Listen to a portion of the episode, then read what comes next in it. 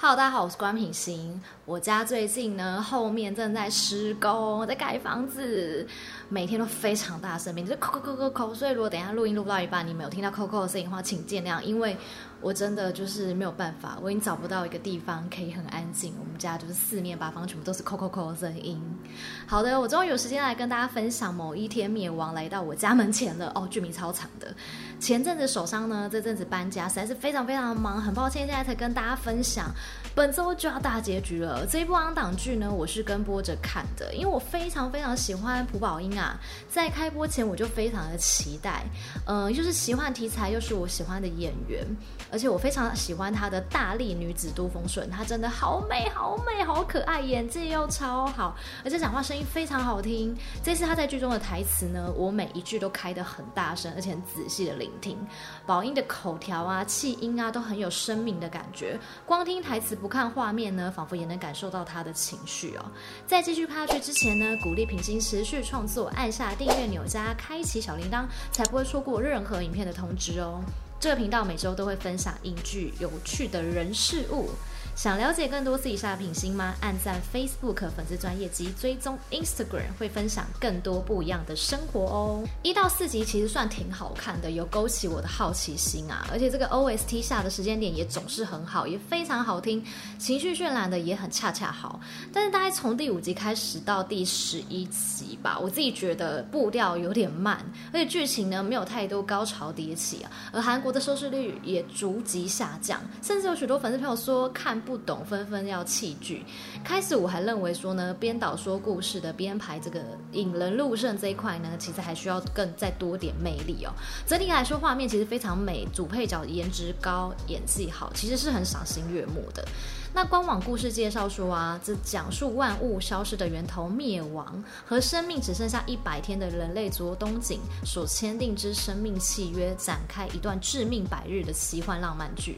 可能跟我一开始想象的不太一样，我以为剧情会非常的紧凑刺激，因为致命啊，生命剩一百天，听起来就很危急的感觉。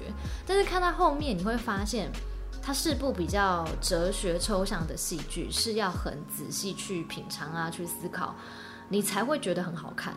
特别是到了第十三集、十四集这两集，突然觉得爆炸好看呢。不知道大家有没有这么觉得？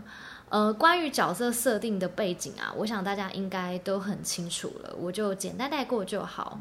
今天跟大家分享最新两集的心得及我对结局的猜想。神在剧中呢，化身成一位少女。她说是因为有人类，她才会存在。而她每一世似乎都会以一个人类的形体出现，会经历生老病死的苦痛等。这样的设定呢，让我想到了各种宗教的理论哦，例如像是基督教耶稣啊，生来就是要背负人类的罪等等。而灭亡是神创造了他，如其名，他的存在就代表着毁灭结束。从剧中可以知道呢，有人类有消失就有灭亡，存在超过世纪之久啊。他看尽人生世界，但他始终无法融入。他的世界呢是极聊黑白的，不带点任何情绪，甚至没有怜悯之心。这样的生活着，让我想到鬼怪啊，还有最近正在播的《我的室友是九尾狐》。戏剧都会有个设定，主角都拥有不死的能力，对世间会感到厌倦啊、冷酷等。灭亡遇到东景后呢，他的生活开始产生了诸多变化。而看完第十四集后，我终于明白少女神的用意是什么了。灭亡对少女神来说呢，像是她的孩子啊，她的创造物。他希望灭亡能够拥有怜悯之心，并且懂得爱人与被爱。这戏剧核心看似以东景的死亡为开端，但主要并不是去探讨死亡，而是去深究失去、珍惜、永恒的意义啊。而在剧中也可以看到，东景选择让两人失忆时，最终两人还是会相遇，还是会相爱。这样的命中注定呢，很有宿命命定论感啊！我发现我在回头看前面几集以后啊，跟我一开始看的感觉有点不太一样。这部剧呢，很着重在女主角东景的情感。当她知道自己生命剩下一百天的时，她不知道该怎么办，是她害怕失去所爱一切。而少女神对她说呢：“就尽情去爱，去活着吧。活下去就会在某个瞬间明白经历了所有，这就是 happy ending。听起来其实相当抽象，但我觉得编剧想要表达的是呢，每一个人都要珍惜所有，珍惜现在，把握当下。你不要回头去遗憾，也不要去焦虑未来。这让我想到了圣经马太福音第六章三十四节：不要为明天忧虑，因为明天自有明天的忧虑，一天的难处一天当就够了。东景温暖的对待周遭所有的人啊，而我们也可以看到，不管是小姨啊、智娜，还有弟弟轩景，甚至是灭亡，都因为东景的关系有所成长跟改变。这部剧也使用许多隐喻的象征，庭院代表着这个世界，少女神呢是庭院师，亦是园丁，照管着这个庭院，蝴蝶则是灭亡。可以看到，在最新一集，灭亡独自走在街道上，脸上情绪悲伤到哭泣，并跪下流泪。此时，他身边有只蝴蝶，振着翅膀没多久后就静止了，象征着灭亡知道自己即将消失。那当初东景与灭亡所立下的契约，如果东景没有许愿世界灭亡的话，那么东景最爱的人就会死。灭亡与东景这段时间的相恋啊，两人都深知彼此不会让世界灭亡，而灭亡也曾说他是为东景而存在的。如果东京死了，他的生命就没有存在的意义了。特别是灭亡这句台词：“失去你，失去你所爱的一切，在那空荡荡的世界，我不知道该怎么活下去。”听到就很心痛，很爆泪啊！我很久不能看纯爱情的戏剧了，可能是因为年纪大了。但是灭亡跟东景的相爱真的很触动我心，我仿佛真的可以感受到他们爱得有多深，他们的分开有多痛苦等等。甚至看完十四集后呢，我还要去看花絮。才能抚慰自己的事的心情，不然是真的会太痛苦。灭亡消失前呢，与少女神的对话，神说呢，这次不急着离开，要留下来等花开。我认为整个故事结局呢，应该是会朝向 happy ending 发展。编剧不止一次在剧中埋下各种伏笔，像是东景的名字啊，有憧憬、期待、希望之意。只要有人类有祈祷，就会有希望，而希望这个意象是不会消失的。是少女神从开头呢就栽种的盆栽，暗喻着这盆栽里的种子就是灭亡。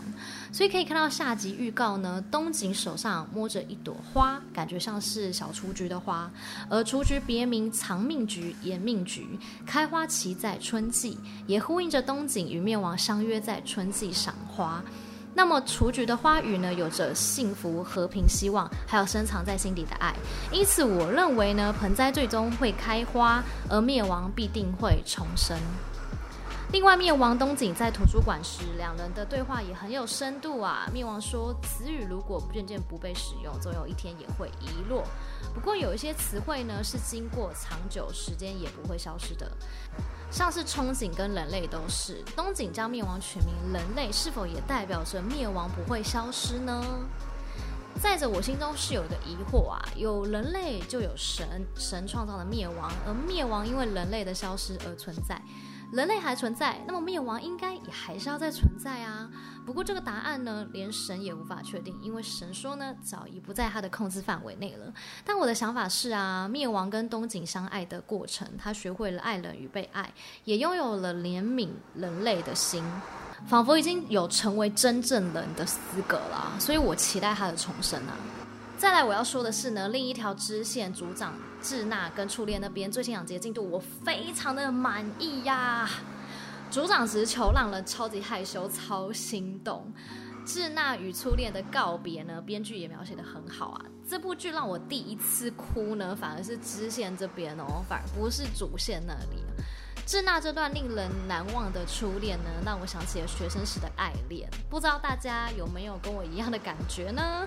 我应该会再拍支影片分享关于支线的部分，因为关于支线我有很多想法想要说。也欢迎你们在底下留言跟我分享。喜欢我的影片，别忘了给我鼓励，按下订阅，按赞，分享给身边朋友。那请大家多多包涵，这支影片会有背景会有扣扣扣的声音啦。我也觉得很苦恼啊，那我们下次影片见啦，拜。